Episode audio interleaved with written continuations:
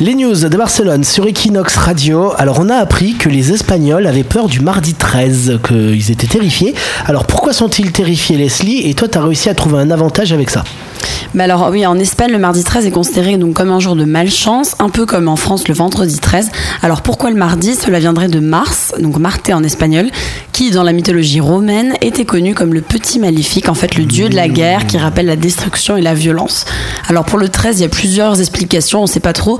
Il y a les origines bibliques avec le dernier repas de Jésus où ils étaient 13, mhm. mais il y a aussi des légendes nordiques et il y a aussi le tarot où la carte 13 ah. symbolise la mort. Bah, en fait, c'est comme en France avec le vendredi 13. Enfin, le 13, c'est pareil, ça porte malheur, sauf qu'eux ont pris le mardi. Exactement, voilà. Donc le mardi viendrait euh, peut-être de Mars. Donc ils sont terrorisés. C'est ça.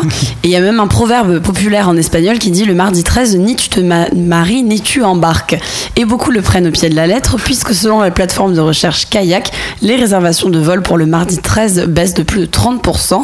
Mais ce qui fait le malheur des autres fait le bonheur des autres, ce qui est positif pour les non superstitieux, car certains vols peuvent être jusqu'à 50% moins chers que le reste du mois. Donc c'est le moment d'acheter. C'est le moment voilà, de partir le mardi 13 pour Ibiza ou Marrakech, par exemple, ça vaut le coup. Donc toi, tu as annulé ton mariage, hein, comme les Espagnols, puisque c'était prévu que tu te maries le mardi 13, et à la place, tu vas te faire un voyage à Marrakech avec tes copines. C'est ça, tout est parfait.